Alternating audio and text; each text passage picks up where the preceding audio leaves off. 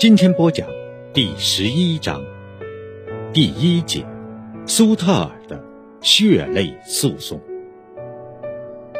古往今来，成功的人大抵都有坚定不移的信心和不达目的不罢休的意志，苏特尔也不例外。一八五零年，加利福尼亚正式并入美利坚合众国的版图。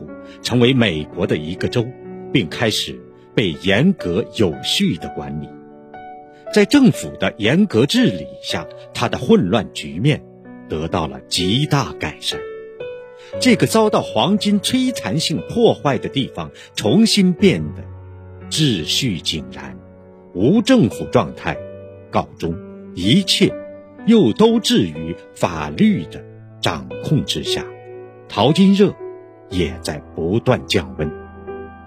这个时候，约翰·奥古斯特·苏特尔突然向政府提起诉讼，要求收回自己的合法财产。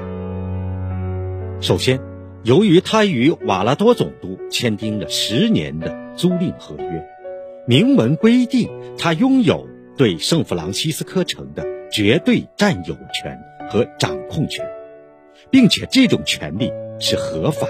应该受到法律的保护，因此他要求收回圣弗朗西斯科所占的全部土地，并认为自己的理由非常充分、合法。他以农户抢占他的土地，并在他的种植区上居住为理由，将一千七百二十二名农户告上法庭，要求他们立刻离开圣弗朗西斯科。其次。由于他的财产包括田地、房屋和设备等，都在淘金热中被严重破坏，对此，加利福尼亚和美利坚联邦政府应该负有一定的责任，必须赔偿他的损失。苏特尔向州政府索取的赎金高达两千五百万美元，理由是他私人出资修建的道路、水渠、桥梁、堤堰。磨坊等已经成了公共设施。在此，所有从他土地上挖掘出来的黄金都应该分他一份因为那些黄金原本就属于他。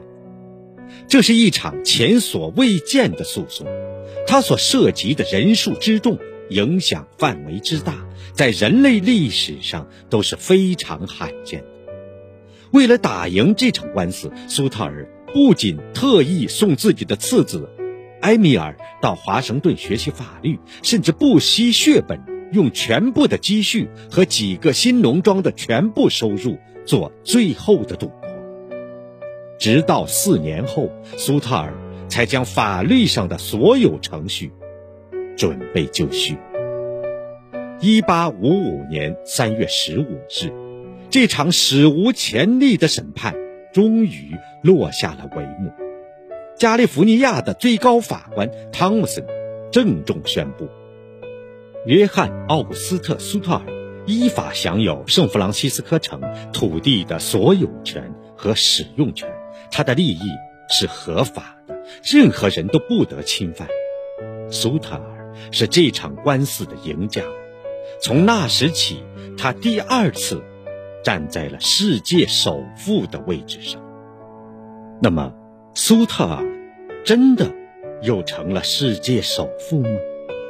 请听下集，意外的结局。